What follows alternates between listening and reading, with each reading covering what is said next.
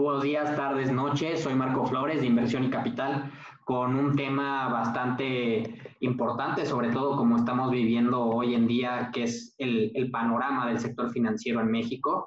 Y para esto, pues me acompaña Sergio Ceja. Sergio, ¿cómo estás? Muy bien, Marco, muchas gracias. Buenos días. No, pues muchas gracias a, este, a nosotros por la invitación, empezando ahora sí que, con todo el año y pues con una, con una edición más de nuestro podcast para toda nuestra comunidad en el cual pues vamos a tocar un tema bastante interesante que pues es el panorama del sector financiero, ¿no? Eh, para poner un poco en contexto quién es, quién es Sergio y cómo vamos a estar en la plática de hoy.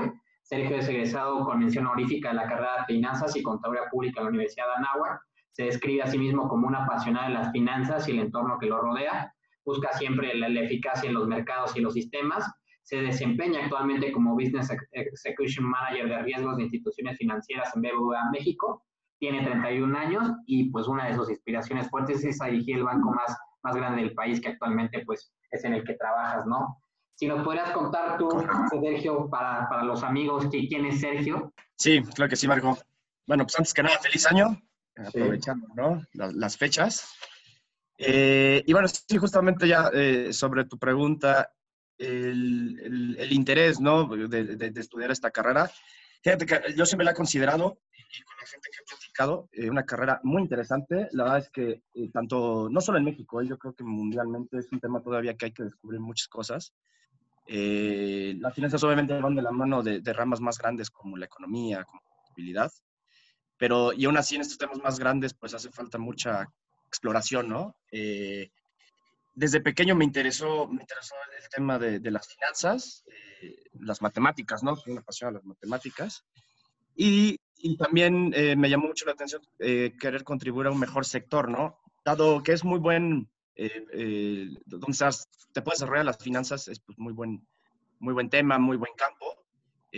siempre vemos y constante vemos, ¿no? Crisis, faltas de ética, manipulaciones. Entonces yo creo que, y justamente de eso derivan muchos problemas que que hay actualmente en el mundo, ¿no? En, en México y en el mundo. Eh, creo que, que, con base en, en, buena ética, en tratar de resolver los problemas de fondo que tienen la distribución del ingreso, la pobreza, podemos lograr un, un mundo mejor, ¿no? Esto me llamó la atención desde pequeño y, y, y, bueno, pues finalmente me decanté por las finanzas, a estudiarlas y a poner mi grano de arena donde puedo. Actualmente, pues sí, como comentabas, me, me desempeño dentro del área de riesgos financieros de, de BBVA México. Eh, y bueno, desde ahí desde mi trinchera ahí trato de hacer, pues, un poco mejor las cosas en las finanzas, ¿no? Claro. ese es el interés que, que tuve que tuve por, por, esta, por este sector y por esta carrera. Claro, y mucho también, pues, hablamos, digo, al final hay muchas áreas de enfoque, ¿no? Dentro de la contaduría y finanzas tiene muchas ramas, ¿no? Está fiscal, auditoría, las finanzas que, que, que tú te fuiste puramente y que ahora pues trabajas en una gran institución. ¿Cómo, cómo fue dentro de, de tu carrera o sea, las materias como tus favoritas, que, que, las recuerdes mucho sobre todo y que hayan dicho, oye, ¿sabes qué, Sergio? Mejor mi camino, ¿sabes qué? No es fiscal, no es auditoría, es más un poco hacia, hacia las finanzas, ¿no? Claro, este, muy buena pregunta, porque sí, justamente la, la carrera y, y muchas en la, el, los planes educativos que actualmente en el país vienen así. Yo estudio eh, licenciatura en Finanzas y Contabilidad Pública. Justamente como mencionas, están las dos partes, pero eh, siempre me decanté. Bueno, y fíjate, a, a, ejerzo actualmente de las dos. También llevo contabilidades, pero las finanzas siempre me llaman mucho la atención. Eh, materias que más me llamaron la atención, fíjate, finanzas bursátiles, justamente, porque dentro de las finanzas, ya sabes, están las, las bursátiles, las corporativas, las internacionales, que también es otra, otra materia que me gustó, pero finanzas bursátiles eh, justamente fue de mis favoritas, ya que, bueno, primero tuve un excelente profesor que se desempeñaba como director de una casa de bolsa, que, bueno, nos hizo comprender el comportamiento de los mercados, justamente lo que te comentaba, la aplicación de la ética laboral también, porque es, bastante importante y desafortunadamente es algo que es muy laxo en el mundo actual. Y bueno, también eh, poder tener el pronóstico más acertado sobre la volatilidad eh, pues de las finanzas, ¿no? Porque realmente las finanzas también es, eh, muchas veces es un, es un volado, es muy, son muy volátiles eh, y entonces el pronóstico más acertado, el cálculo sobre las mismas es bastante importante. Eh, otra materia que me gustó, derivados, eh, excelente, ya que, bueno, el estudio de los mismos me parece siempre un tema de lo más fascinante. Recuerdo mucho la frase de Warren Buffett acerca de los derivados que dice que son armas de deducción masiva y no se saben manejar, ¿no?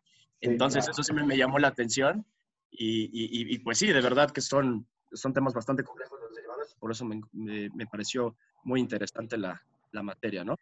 finanzas internacionales la otra, ¿no? El tema de flujos de, bienes y de capital a través de, todo el mundo, pues también me, pareció de lo más interesante. Y creo que estas fueron las, las materias que más me decantaron hacia, hacia la parte de finanzas dentro de la carrera. Claro, y sobre todo, pues bueno, te, te, fueron haciendo como estas pautas para que te fueras interesando muchísimo, pues ahora sí que, que, en el sector financiero, y justamente es lo que, lo que vamos a hablar en, en esta edición de, de nuestro podcast mucho acerca, sobre todo me gustaría aprovechar tu experiencia acerca de, del panorama del sector financiero en México, para que nuestra gente entienda cómo es que funciona, su importancia en un país para que entiendan de una manera fácil y sencilla. Me gustaría mucho, por ejemplo, saber, mientras tú estabas estudiando, ¿tú tenías como objetivo trabajar dentro del sector financiero o, cómo surge este interés? Sí, ciertamente eh, desde, desde que estudiaba me, nació este interés. Eh, empecé a trabajar desde, bueno, desde la preparatoria en un, ya en temas contables. Eh, durante la carrera me ayudó bastante. Estuve antes trabajando en un despacho contable. Posteriormente salto a una eh, consultora económica que también me ayudó bastante en temas de políticas públicas, ¿no? Sobre finanzas, sobre economía. Eh, y ya, ya finalmente salto al grupo, ¿no? A BVA. Pero sí, desde pequeño siempre tuve, fui de los buenos casos de que desde chico sabes que quieres estudiar, lo haces y trabajas ahí. Entonces, la verdad es que fui muy afortunado en eso y, desde chico me, interesó ¿no? este tema y planeo eh, desarrollarme, la vida me lo permite, eh, siempre en este tema de las finanzas. Claro, y, y, dentro de tu trayectoria me comentabas un poco, bueno, lo que fue el despacho, ¿no? La verdad es que empezaste a trabajar desde muy temprana edad este, Y eso como que te fue ayudando, ¿no? Porque mucha gente, yo lo que he visto es que realmente a veces no sabemos ni qué queremos estudiar y ya cuando lo, sabemos ya es como que muy poco, ¿no? O sea, muchos dicen que, que la decisión de vida es cuando hay dos decisiones importantes en la vida, con, con quién te vas a casar y, la más importante, con, qué, qué vas a estudiar, ¿no? Porque realmente es, es divorciar, te puedes divorciar varias veces, pero a veces muy poco cambiar de, de, barco esa profesión, ¿no?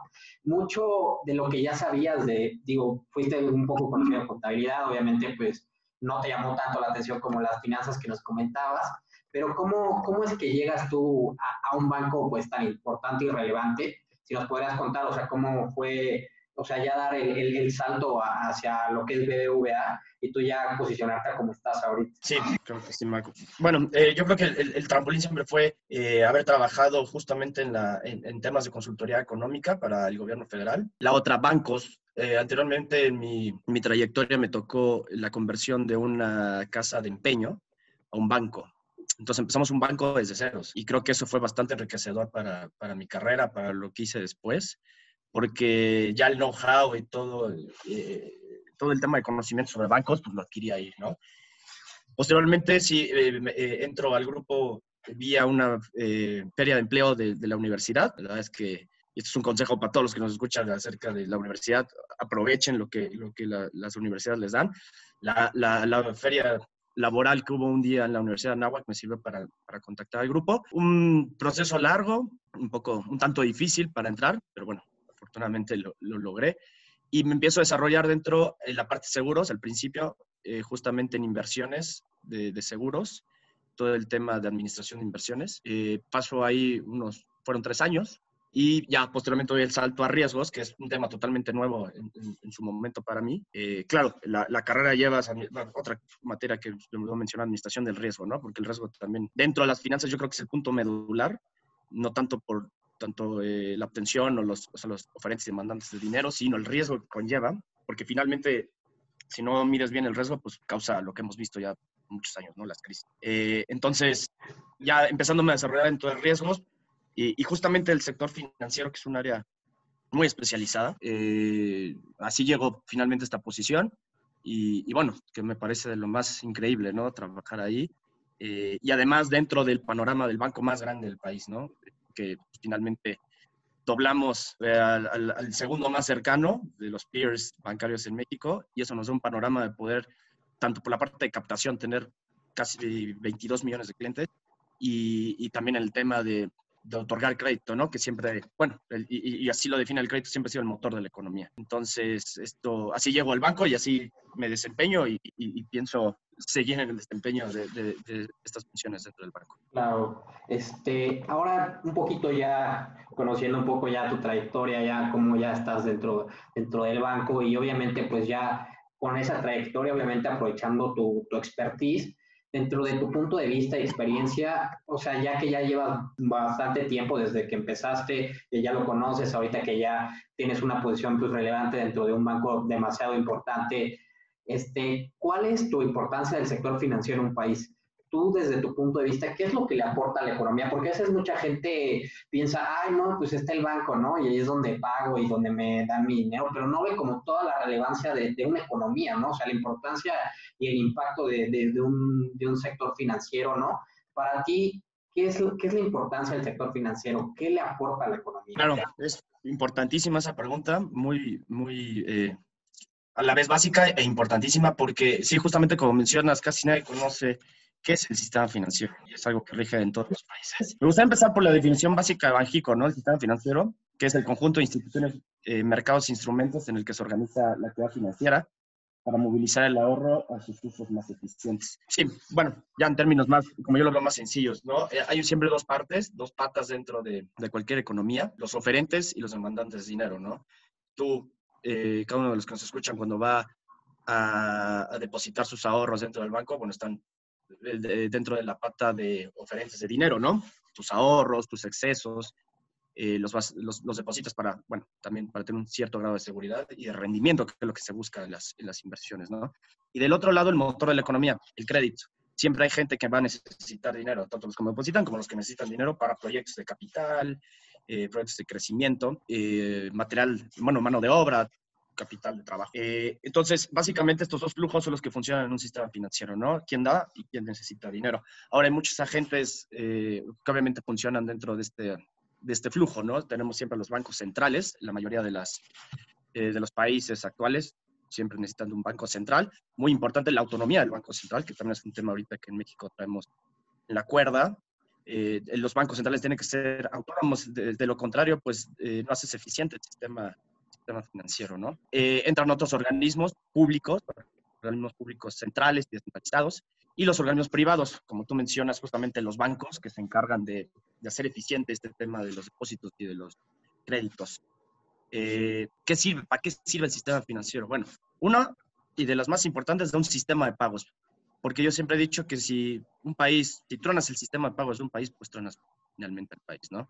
Es bastante importante tener métodos de pago que te lo garantice el sistema financiero. Eh, la parte de los ahorros, como comentaba, y pues del crédito, ¿no?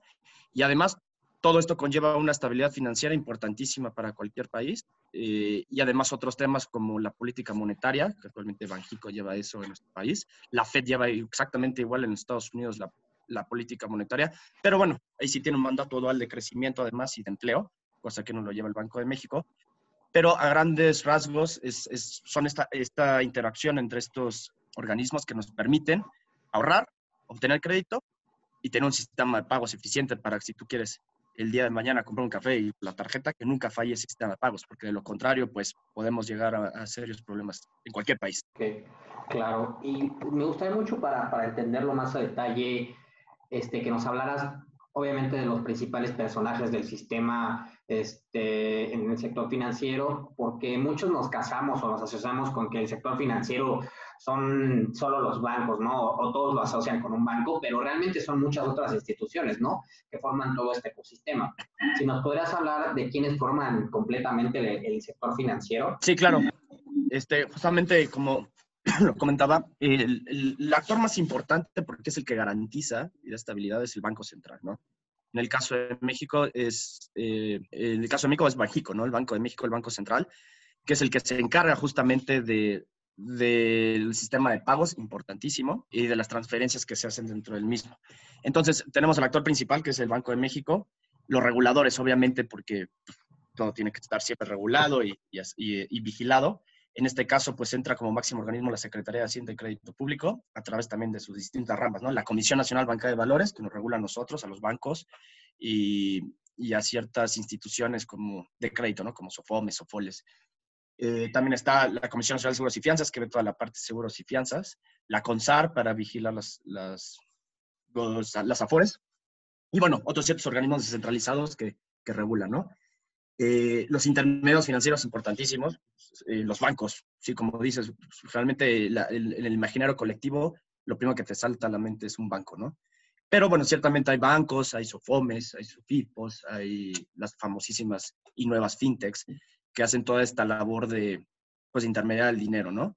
Y finalmente, pues el público en general, que son los oferentes y demandantes de dinero que nutren al sistema financiero, ¿no? Eh, me gustaría dejar esa idea de que son los principales actores dentro del sistema financiero. Claro, este, la verdad es que yo digo que es un, es un, un sistema, un sector que ya tiene muchísimos años en México, ¿no? Yo creo que empezando con, con los bancos principalmente, porque pues es lo, lo que tradicionalmente se, se, ha conocido, pero pues obviamente todo esto pues ha evolucionado, pero no necesariamente se ha, se ha, ha sido un impacto que, que sea total como a, una, a un país, ¿no? O sea, comparándonos como economías como Estados Unidos, que están un poco más avanzadas en este aspecto, yo creo que las personas que ocupan el sistema financiero en México es muy bajo, ¿no? Comparado con, contra otros países en, este, que ya están más desarrollados y aún más contra las potencias. ¿Cuál crees que sean los primeros pasos que debería de tomar México o América Latina para cambiar esto, ¿no? Porque estamos hablando de que no estamos, o sea, no hay una penetración tanta del sistema financiero como es en otros países, ¿no? ¿Tú cuál crees que sea la clave? Claro, sí, es un punto muy importante, tienes toda la razón. La verdad es que la inclusión financiera en México es bajísima, pese a los esfuerzos que se han hecho los últimos años, no llegamos a, a cubrir eh, la gran parte del país. Y es más, hay cifras eh, ciertamente escandalosas, ¿no? El 70% todavía no está bancarizado, ¿no? Totalmente. Entonces, eh, es muy importante y, lo que yo lo veo como fundamental, la alianza entre el gobierno y el sector privado para llegar a, a, la inclusión financiera de lo que más se pueda en el país. Ahora, tenemos un tema ya, esto es más macroeconómico, ¿no? Tenemos un fundamental económico dentro del país que es la, la economía informal. Y siempre y cuando no se, no se trate de pues, eh, paliar con la economía informal, de la mano va el tema de la bancarización, ¿no? Mucha gente, pues obviamente, lo que vemos en la calle, que tiene sus negocios de, pues no sé, esquites, bla, bla, bla, no, no, obviamente, pues, no usan el sistema financiero, no son transacciones en efectivo, que, que finalmente apoya a la economía formal, apoya también una ilusión fiscal, eh, no hay pago de impuestos, y a la vez la bancarización. Entonces, yo creo que lo más importante es justamente eh, el apoyo entre los dos, el gobierno, que también tiene que dar facilidades para la inclusión financiera, apoyos incluso para, para, para, llegar a todo el país a bancarizar. Y bueno, el privado, que también va haciendo su parte. Hay muchos esfuerzos en los últimos años, como, eh, como CODI, como corresponsales bancarios, para tratar de llegar donde los mismos bancos no pueden llegar. Eh, pero bueno, siempre creo que de la mano del gobierno es, lo más importante, ¿no? hay que aprovechar la digitalización, que es lo, que pasa ahorita. Eh, eh, la digitalización es excelente para, para, ambas partes, dado que, bueno, uno, para, para los bancos nos, nos, ahorra mucho dinero y a la vez eh, esto mismo dinero poder reinvertirlo en mejor servicio al cliente. Y en la contraparte también, vaya, nada más basta un teléfono inteligente en estos días para poder tener tu cuenta en las manos y, y ya sin necesidad de al banco, este, como pasa ahorita, ¿no? Con el tema de la contingencia por, por, por el COVID, ya todo lo puedes hacer desde, desde tu lap, desde tu celular. Ahora, también es, obviamente es importante que, que la mayoría de las zonas más eh, marginadas y rurales del país, que son generalmente las que no tienen acceso a los bancos, pues se trate también eh, primero de digitalizar y luego conllevaría ya la inclusión financiera, ¿no? Porque igual no, no, no vas a poner o desplegar una infraestructura bancaria en un, en un este, poblado, ¿no? En, no sé, en las tierras de Puebla, que es difícil acceso, difícil de comunicaciones, eh, entonces, vía digitalización podría hacerlo mucho más fácil, mucho más rápido, más sencillo, ¿no? Entonces, yo creo que esto es básico para, para empezar los primeros pasos hacia la bancarización total del país. Claro, yo creo que es fundamental la tecnología. En un, en un rato yo creo que me gustaría tocar más, más a fondo e, ese tema porque yo creo que es el mayor factor para, para crecimiento y de la bancarización. Nada más me gustaría un poquito dejar este, muy en claro, este, digo, a grandes rasgos y, y sin evitar mucho los tecnicismos porque a veces la, la, gente comprende un poco las leyes, ¿no? Pero realmente no entiende, o sea, cómo realmente se regulan estas, cómo está regulado el sector financiero, cómo a través de los años ha cambiado por, por distintas cosas, escándalos, ves que la tecnología ha cambiado, ¿no? Hay, hay diferente gente que ha tratado de hacer nuevos fraudes, ¿no? todos estos tipos de situaciones han llevado a que el sistema financiero en constante cambio de evolución hacia una nueva regulación, ¿no? ¿Cómo, cómo se regulan o, qué reglas tienen que cumplir en general el, sector financiero, ¿no? Entiendo que es muy amplio, pero pues a grosso modo, o sea, como con qué organismos, digo, rinden cuentas y cómo es que se, se mantiene de alguna manera sólido, ¿no? Sí, claro. Eh, y como bien lo mencionas, yo creo que hay una palabra que me gustaría usar aquí, eh, que es bien importante porque a mí le ha costado muchos años. Y es democratizar la economía, democratizar las finanzas, ¿no? Eh, con base también en, tropiezos y en malas experiencias, dígase, la, de la que más recuerdo y más fácil, ¿no? el, efecto tequila, el, gravísimo error de diciembre del 94. Eh, nos costó mucho y aprendimos de ahí y, y, nos ha costado bastante. Entonces, creo que hemos democratizado la economía y las finanzas, lo cual es y muchos países nos lo han reconocido incluso, potencias nos han reconocido ese salto, eh, y que esto se deriva justamente de los reguladores, ¿no? Banjico es el paraguas, hablando dentro del sector financiero, Banjico es el paraguas de, como actor, ¿no? Dentro del sistema financiero, y de la mano de la Secretaría de Hacienda y Crédito Público, ya como parte del gobierno federal, de lo que lo, ve el gobierno federal. Ahora, como mencionaba, la Secretaría de Hacienda y Crédito Público también tiene brazos que vigilan eh, ya por sector, ¿no? Está la Comisión Nacional Bancaria de Valores, justamente para bancos y, e instituciones de crédito. Está la Comisión Nacional de Seguros y Fianzas para las aseguradoras, afianzadoras y pensionadoras. Está la CONSAR, que justamente la parte de las AFORES. Y bueno, todo regulado bajo un marco muy sólido que, que, ha costado el país tener. Eh, un marco muy sólido de leyes, ¿no? Por, ejemplo, para, para, como dices, a, grosso modo decirlas lo más amplio posible, la ley de instituciones de crédito, la ley de instituciones de seguros y fianzas, la Ley General de Sociedades Mercantiles, la Ley de Mercado de Valores, entre otras, que, han permitido la sana, el sano funcionamiento perdón, del, sistema financiero. Sí, claro, y, sobre todo yo creo que pues esa garantía, ¿no? O sea, porque mucha gente se queda con la idea de, ah, no, pues es que los bancos, este, me, me, por ejemplo, esa mala tendencia de me, roban mi dinero, se lo quedan, o, realmente este, ellos son los que ganan, ¿no? Al, yo tener mi dinero, son unas instituciones enormes, o sea, no pasa nada si, si no les pago, pero realmente la gente no entiende el contexto, o sea, al final tiene que entender la gente que es un negocio, o sea, así como está el negocio de Walmart de, de, compra y venta de productos y de distribución, está el, o sea, es un negocio el, el banco y obviamente los inversionistas, los inversionistas están esperando que, que, que, quede mucho, o sea, que, que genere dinero, ¿no?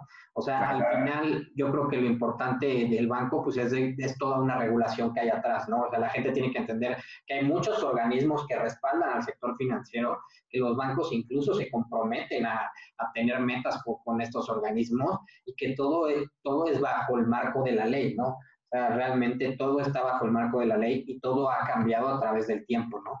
Sí, claro. De hecho, si me permites un paréntesis nada más aquí, eh, justo lo que mencionas, ¿no? Creo que también ha habido una mala imagen de los bancos a través de los años. En ciertos casos que, bueno, eh, son válidos, otros que no, porque atrás de todo lo que tenemos los bancos, una, una, y más en México, una regulación muy, muy observada. Tenemos ratios, por ejemplo, de capital a partir de, de, lo que sucedió en el 94, el famoso Fobaproa, donde se rescatan a los bancos bueno, hemos aprendido y, tenemos una regulación muy estricta atrás en ratios de capital para garantizar que en algún momento, si alguno de los 52 bancos integrantes del sistema financiero mexicano llega a quebrar, va a haber liquidez para pagar a sus, a sus depositarios, ¿no? Tenemos también metas de riesgo, el riesgo prudencial, lo que llamamos dentro del, sector de finanzas, el riesgo prudencial. Tenemos eh, acuerdos, bueno, tenemos que adoptar las medidas eh, establecidas en Basilea, con el Basilea 3, que se rige todo el mundo y que es bastante dura, ¿no? Entonces tenemos, como bien mencionas, eh, ratios, metas, de, ciertos montos que cumplir para siempre estar cuidando del dinero de los clientes y garantizando el, flujo de crédito en el país. Y sí, finalmente, como mencionas, pues es un negocio y pues también genera rentabilidad a los accionistas. Claro, totalmente. Y justamente yo creo que estas regulaciones y sobre todo de la mano de la tecnología ha ido evolucionando, ¿no? O sea, el típico banco de antes de los 80, 60, ¿no? De que la gente iba y, depositaba su, su dinero que le, o que tenía su cuenta de cheques, ¿no? Yo creo que todo esto ha sido una evolución de los bancos. Por ejemplo, hace poquito vi la película Atrápame si puedes, ¿no? Y quien no la ha visto, para que entienda un poco, buena. emocionado, exacto. Como antes, cómo era con cheques, ¿no? Y, y, todo esto, todas estas oficinas y todos estos, estos, o sea, los bancos que han evolucionado para hacer pues de la tecnología procesos más robustos y más confiables para que pues sea más transparente esto nos ha llevado a que ahorita pues hay un boom, ¿no? Que es la situación de, de, la banca tradicional, que es como la que comento, digo, un poco con más tecnología, no, no de ahorita de como los cheques, pero y la banca inteligente, ¿no? La, la famoso, los famosos fintech, ¿no? Tú, por ejemplo, ¿cómo visualizas este cambio en ciertos años con, los avances de la tecnología, ¿no? Teniendo en cuenta que pues estaba la banca tradicional, ¿no? Con esto ya y con la tecnología está surgiendo la banca inteligente o fintech como, como se le conoce.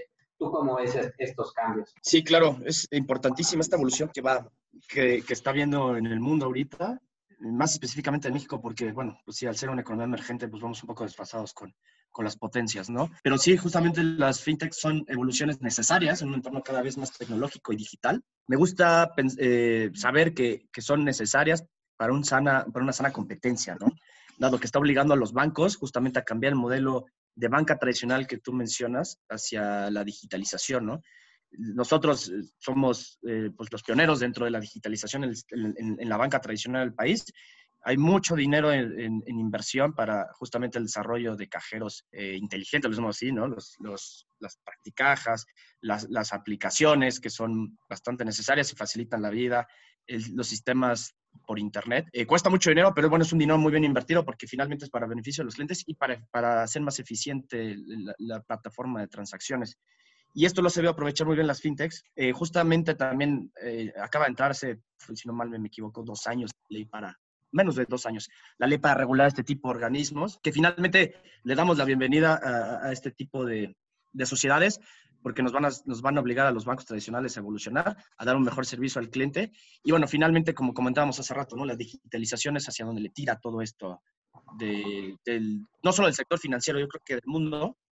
Eh, y entonces van a ser bien necesarias dentro del sistema financiero. O sea, me ha llamado la atención, hay, hay bastantes, y luego uno que ve ahí en comerciales de YouTube, así, etcétera, ¿no? abre tu cuenta ahora desde tu celular de X empresa, ¿no? Que ni sabes que existía. Bueno, ya hay muchas así que quiero pensar que al final de cuentas eh, van a ayudar al, al, correcto funcionamiento del sistema financiero y va a ser más fácil la vida a las personas, ¿no? Que para eso se trata. Y tener más, ¿no? La competencia es importantísima siempre porque es a beneficio del cliente al final.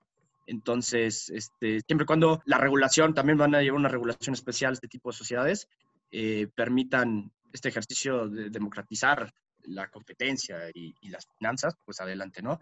Es bien importante y, y, estoy seguro que van a tener un papel fundamental dentro de los próximos años del desarrollo económico del Claro, y sobre todo mucho, pues sobre todo con la tecnología, ¿no? Que es que es la punta de, de todos estos cambios, no solo en el sector financiero, sino en muchísimos.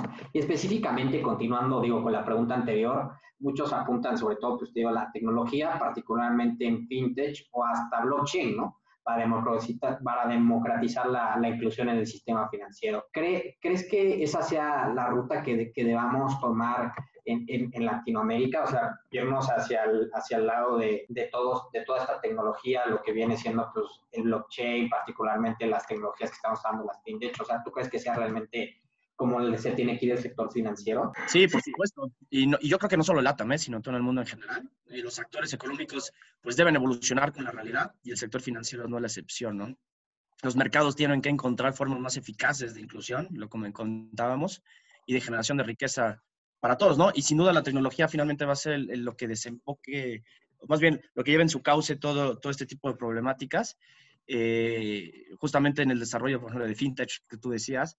El blockchain sí es un tema más complicado eh, debido a, bueno, el, tema de las criptomonedas, pero yo creo que nosotros como sociedad en general tenemos que evolucionar el sector financiero sobre todo, que es un tema esencial dentro de la, de la vida de, de, las personas, eh, tiene que evolucionar y sí, por supuesto, estoy totalmente seguro que vamos, el, el, cauce de este río va hacia la digitalización, hacia el uso de las fintech y del blockchain, por supuesto.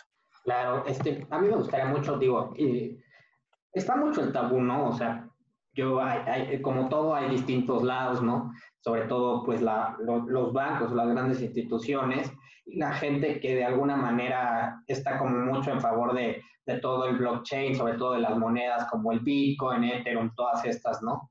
Al final, la, la, la, la, pregunta es que, bueno, tú desde otra institución, pero lo que quisiera llevar un poco la pregunta es lo siguiente, que mucha gente, pues a la vez está en debate, ¿no? O sea, yo creo que hay que puntualizar bien las cosas y hacerlo de esta manera. Yo creo que al final el, el, blockchain como tal es la tecnología del futuro, ¿no? Por la trazabilidad, por la, por la apertura de guardar los datos, ¿no? Por toda esta tecnología que está evolucionando.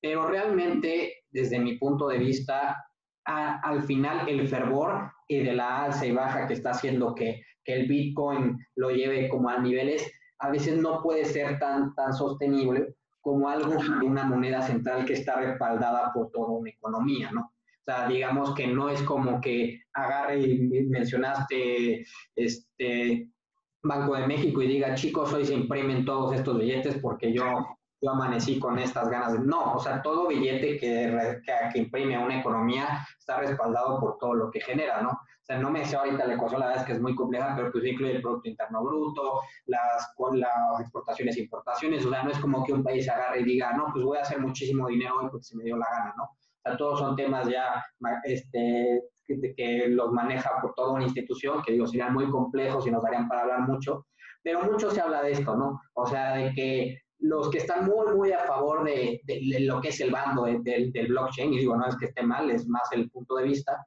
es en este sentido en el que pues esta moneda no la va a llevar a un banco, que realmente lo que le va a dar valor es lo que le dé valor la gente. Del otro lado está el otro punto de vista que dicen, oye, pues sabes qué es cómo le vas a dar valor así, si realmente pues no es que nosotros, o sea, no es un concurso o que estemos comprando un producto y le estemos asignando que suba o que baje, ¿no? Estás hablando de toda una economía en general que aborda todos unos, todo un tema de una economía, ¿no? Me gustaría mucho, por ejemplo, hacerte la pregunta obligada y más considerando pues tu lado, que tú estás dentro del, del banco, ¿no? Una institución pues seria, ¿no? Realmente, este, ¿crees que, cómo crees que se vean las cosas? O sea, ¿tú crees que las criptomonedas se, sean el futuro? ¿O cómo crees que sea el método de pago? O sea, ¿tú crees que si se sustituya? ¿Cómo crees que se base para medir cuánto, el valor de una moneda? O sea, ¿tú qué, opinarías de estos puntos? Sí, justamente el tema de las cripto es eh, bastante complicado en, en, la situación actual creo que, como bien mencionas, primero eh, nos ha costado, vaya, desde el fin de la Segunda Guerra Mundial, ¿no? cuando eh, las potencias se reunen en Bretton Woods para crear todo, todo el nuevo orden mundial financiero que se establece justamente el patrón dólar-oro. Bueno, fue previo en la, en la, Segunda Guerra Mundial, pero ahí empieza el respaldo de todas las monedas. Finalmente eh, convergen con el dólar, que es la moneda reserva mundial. Pero sí, justamente tiene que estar respaldado atrás, como, como dices, ¿no? Por, por el tamaño de la economía por, por, el Producto Interno Bruto, la generación de valor en bienes y productos que hace un país. Eso nos ha costado, eh, vaya, ya casi 100 años. Entonces, viene ahora la parte de las cripto, hace algunos, es relativamente joven el tema, hace algunos años, como yo lo quiero ver como una alternativa que, de, de, de pago, ¿no? Que, que generan. Eh, de hecho, a ciencia cierta nadie sabe quién creó la primera cripto, que es el Bitcoin. Eh, usaron un alias y pues nadie sabe a ciencia cierta quién lo crea. Desde ahí empiezas como en, temas oscuros, ¿no? ¿Qué trae también de malo las criptomonedas? Bueno, han usado, se han usado para muchos fraudes, para eh, temas ilícitos en Deep Web, para secuestros digitales. Este, entonces, eso es la parte que a mí, en lo personal, no me encanta de las criptomonedas. Ahora, creo que finalmente, pues sí, pueden ser una alternativa de pago. No me gustaría pensar que va a ser la sustitución de la moneda pero puede ser una alternativa de pago. Muy difícil que los bancos centrales lo acepten porque pues finalmente, como, como decías, ¿no? no hay un respaldo atrás. Entonces va a ser, la verdad que van a ser años todavía de debate. Otra, crean burbujas impresionantes en el valor. Lo que está pasando ahorita con el Bitcoin de máximos históricos de llegar a valer 140 mil dólares el Bitcoin, vaya, es una locura, una barbaridad. Porque finalmente es una burbuja, va a explotar. Y si la gente empieza a, a optar por las inversiones de este tipo de criptomonedas, aún sin regular, vas a crear otra crisis económica ¿no? Es, de hecho, de las crisis financieras que prevemos que vengan en un futuro cercano va a ser justamente derivada de las criptomonedas, ¿no? Entonces, es un tema muy complejo. Me gustaría pensar que va a ser una alternativa de pago al, al, papel moneda que existe actualmente, pero vaya, hay que trabajarlo muchísimo de la mano de los bancos centrales, eh, de los gobiernos y pues de los actores que usan, que usan la criptomoneda, ¿no? Eh, estoy seguro que sí, va a ser un, un actor importante en el futuro, pero vaya, falta trabajarlo muchísimo todavía. Sí, yo creo que estamos años, bueno, no, no así años luz, porque años luz es demasiado. Y voy a poner aquí a alguien de física a decirme que es demasiado. Sí, pero bueno, estamos cuánticos. Que estamos en pañales, ¿no? Por así decirlo, por el mismo debate de que realmente, pues no es como que, ah, sí, ya ahora va a valer más, ¿no? O sea, yo creo que hay todo un estudio, hay muchos debates, o sea, eso es lo importante, ¿no? Que se está debatiendo yo soy fiel creyente que va a haber un punto medio en que pues hasta incluso las economías centrales van a, van a utilizar la tecnología, porque mucho mencionabas de las burbujas, yo desde mi punto este, tuvimos un podcast que hablamos de eso y al final es que el valor intrínseco, lo que le da el valor a, a lo que está, a, ese bien o lo, o lo, que es, o sea, a la burbuja, por así decirlo, no sé, en este caso el valor intrínseco de, de las criptomonedas es el blockchain, ¿no? O sea, lo que están determinando, apostando y que es precisamente es la tecnología que trae atrás, ¿no? Si esa tecnología se me ocurre un banco central la pudiera adoptar, como es el caso de China, que, que, está en proceso, no sé cómo va tan avanzado, de, tener su propia criptomoneda, pues ya no sería tan relevante, ¿no? Este, una criptomoneda autónoma, sino que realmente pues la tecnología la podrían usar los bancos centrales. Entonces, es un debate que nos daría para mucho, hay mucha gente que realmente pues este, este, dice que se elimine el intermediario, ¿no? Otros dicen que no es posible, pero pues digo, es para muchísimo tema, ¿no? Yo creo que realmente nos daría incluso hasta para dos podcasts, pero me gustaría mucho tocar otro tema que, que, que, que, mencionaste muy bien desde el principio, ahorita lo volviste a retomar, que es el caso de, de, de, la, de la, economía informal, ¿no? Yo creo que en México realmente vivimos una economía demasiado informal, ¿no? Porque realmente no hemos encontrado, pues, hasta ahora, bueno, a lo que va del, reciente, de los recientes años, algo que nos pueda ayudar a combatirlo, ¿no? Porque realmente la gente cuando piensa en narcotráfico sí piensa en violencia, ¿no? Sí piensa en drogas, pero no realmente presenta el, el caso fundamental de lo que deriva todo un narcotráfico y es la, realmente la capacidad de económicamente financiarse de una manera muy sencilla. Esa es la verdad, o sea, el, el narco en México, porque en América Latina son países que tienden a, al crimen organizado a ser más fáciles porque no, una, que lo mencionamos, no estamos tan bancarizados, entonces al no tener una, una economía tan bancarizada, pues lo que genera es que haya mucho efectivo, ¿no? Y el efectivo es más fácil de lavar que si yo llego con Sergio a, a este gran banco que es BBVA, intento hacer algo, no, oye, pues todo hay un proceso, hay un control, hay una regulación, ¿no? Entonces yo, por ejemplo, me he fijado mucho que ahorita hay algo muy en boga, ¿no? Realmente se frenó un poco por la crisis, pero es el caso de, del CODI, ¿no? Que son estas transacciones con QR, ¿no? Para que la gente que no nos entienda un poco es realmente tú poder pagar desde tu celular, que digo, ya la mayoría lo hace, pero a través de un código QR. Y esto lo que está enfrentando Banco de México es impulsar, ¿no? Este, todo esto de, de, que las transacciones se eviten menos el efectivo, porque el efectivo está comprobado que pues en una economía mayor efectivo mayor este crimen organizado porque es más fácil de este, poder blanquearlo, ¿no? Me gustaría mucho tu, tu punto de vista acerca de, de, las transacciones QR, que en México pues, es el, el, famoso CODI. ¿Cómo ves este sistema? ¿Crees que es una buena idea en el, en el combate a, ahora sí que al narcotráfico o incluso al lavado de dinero? ¿Tú, cómo lo ves? Sí, sí, claro. Eh, Vamos, perdón, que es una acotación, pero no fe de ratas del, de la cripto, del, del Bitcoin, porque son, eh, llegó el valor a 40 mil dólares. Dije 140 mil, pero son 40 mil dólares. Igual es una barbaridad, pero bueno. Ahora, sí, retomando el tema del CODI, sí, eh, fíjate, fue una iniciativa muy buena que la trabajaron y bajo presión, por, por, por presión del Banco de México hacia todos los bancos, eh, para poder tener un sistema de pagos más eficaz. Tiene dos patas muy interesantes. Una, te va a ayudar a ser más eficiente, eh, vas a ayudar a que sea más fluido el sistema de pagos y la otra, combates economía informal, que también es un gran lastre que tenemos en México porque finalmente mina hacia los ingresos que tiene el gobierno federal por impuestos, porque así ya traes a la gente a la bancarización y ya puedes este, fiscalizar este tipo de actores, ¿no? Y la otra, sí, claro, el, el crimen organizado, ¿no? Como mencionabas, tenemos, al menos en los bancos, eh, y que estamos muy supervisados, controles de prevención del lavado de dinero muy, muy fuertes. Eh, tenemos que reportar operaciones relevantes, las inusuales y las internas preocupantes en cualquier nivel, ¿no? Eh, y bueno, también el mundo ha evolucionado con el tema de, de, de PLD y hacerlo digital, por supuesto que te, te, hace la vida más fácil en el combate al, al, crimen organizado. Ahora, justo también la crisis lo frenó, pero aún así eh, los demandantes de dinero no están tan actualizados con el tema del CODI.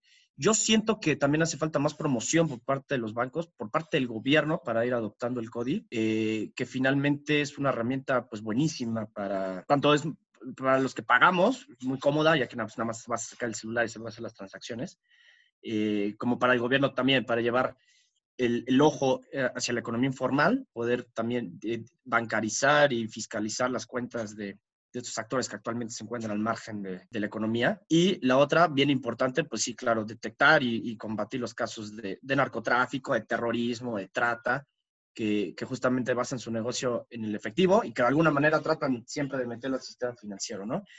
La otra, eh, bueno, ya, entonces, representaría un retroceso de muchos años a lo que hemos logrado como autonomía, como, como un proceso importantísimo, el CODI, sistemas digitales y la autonomía del Banco Mico para, para combatir el crimen organizado. Claro, sí, yo, yo, creo que si podemos ir un poco definiendo, yo creo que cómo, cómo vemos un panorama en el sector financiero en México, para mi punto de vista, yo creo que es un panorama que muchas veces una banca tradicional, ¿no? Por, por muchos años, este, es un motor de la economía, ¿no? Realmente los bancos son una fuente de apoyo para todas las pymes, ¿no? La mayoría de las pymes están financiadas por, por bancos este, grandes, no institucionales.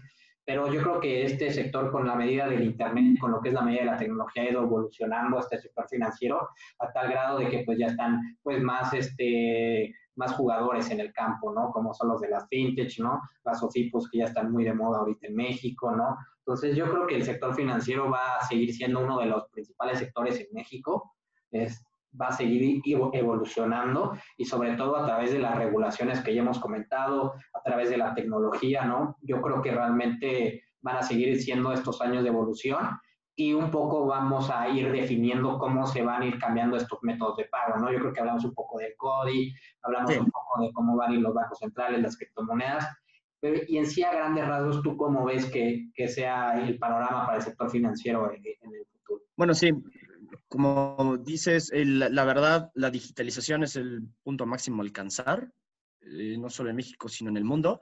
Ya vamos a ser cada vez más digitales dentro en todo, ¿eh? sector financiero, en, cualquier cosa que, que, la interactúes los seres humanos, ¿no? Vamos a, convergir dentro de lo digital, también todos los bancos, eh, sistemas alternos de pago, como mencionan las criptomonedas, yo creo que también son importantes, y no también nada más tener una sola opción de, pago, ¿no? Tú naces diciendo, bueno, mira, tú usas aquí los pesos mexicanos y vas a pagar pesos mexicanos, oye, pero pues yo quiero tener una alternativa de pago, puede ser, es muy válido. Solo creo que hay que definirla bien para evitar este tipo de volatilidades de burbujas.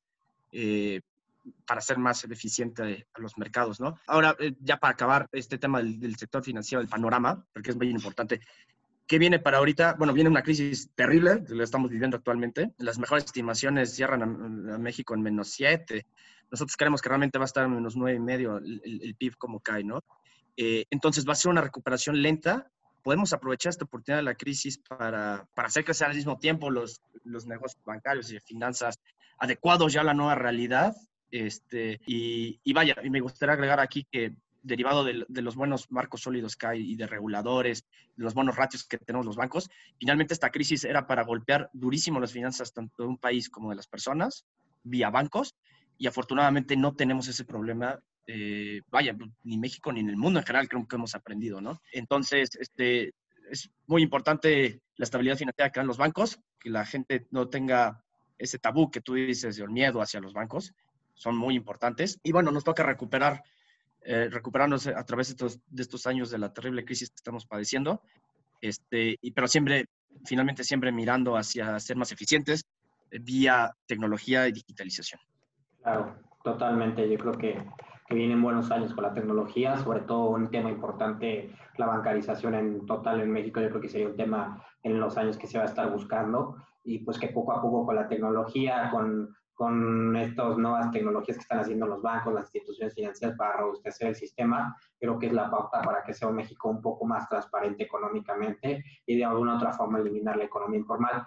Me gustaría mucho, este, Sergio, ¿qué le recomendarías, sobre todo a toda la gente, digo, nuestra comunidad que nos escuche y quiera, quiere hacerse una carrera en, este sector financiero? como ¿Qué le recomendarías tú para, para poder iniciar? Ah, bueno, pues que se lancen sin miedo, que, que, que se lancen sin miedo hacerlo. Es un sector con mucha demanda, justamente en puestos de trabajo, y, de lo más importante, pues tiene un impacto social y económico enorme, ¿no? Eh, la verdad es que es un mundo apasionante las, las finanzas. Eh, es un buen sector, se trabaja bien. Eh, la verdad es que las remuneraciones dentro del sector financiero son buenas, afortunadamente, y, y, bueno, el conocimiento y el impacto social que tú puedes tener derivado del trabajo que hagas dentro de este ámbito, pues es enorme, ¿no?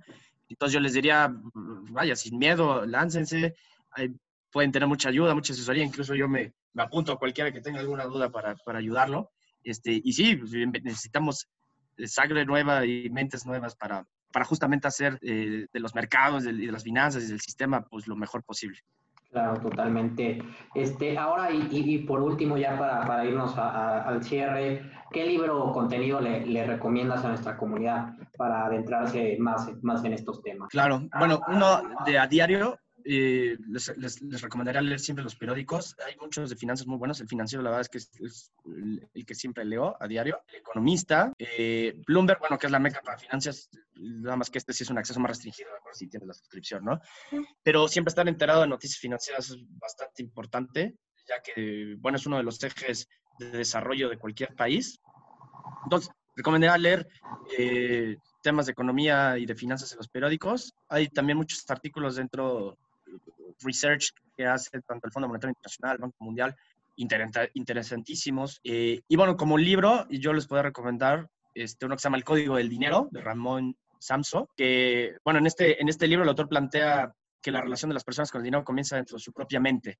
Entonces, a partir de ahí, pues va desmenuzando el recorrido que el dinero realiza desde la cabeza hasta el bolsillo, eh, moviéndote moviéndose a través de la vida. Entonces, esto es bastante importante, es un, es un libro de finanzas personales, para que uno te enseña muy bien justamente lo que platicamos, ¿no? Los actores de un sistema financiero. Y la dos, cómo puedes aplicarlo justamente para tus finanzas personales, que también es un tema muy, muy interesante que hasta podría valer la pena luego echarle a un podcast entero. Eh, las finanzas personales, que justamente son el equilibrio de, pues, de cualquier persona, ¿no? De, en la sociedad. Claro, totalmente. Pues bueno, agradecerte por, por, tu tiempo. Yo creo que fue bastante enriquecedor para que la gente se haga, se haga una idea de, de, cómo, cómo vive una persona al día a día el sector financiero en México. Este, obviamente, pues por tu tiempo, muchísimas gracias. Gracias. Excelente. Sí, muchas gracias por la invitación y pues lo que necesiten, aquí estamos. Muchas gracias. Claro, y, a nuestra comunidad, pues cualquier duda o comentario que tengan con Sergio, háganos saber. Nosotros con gusto en nuestras redes sociales se los vamos a, a responder. Esta fue otra edición de, de Inversión y Capital. Agradecer por su tiempo. Muchas gracias.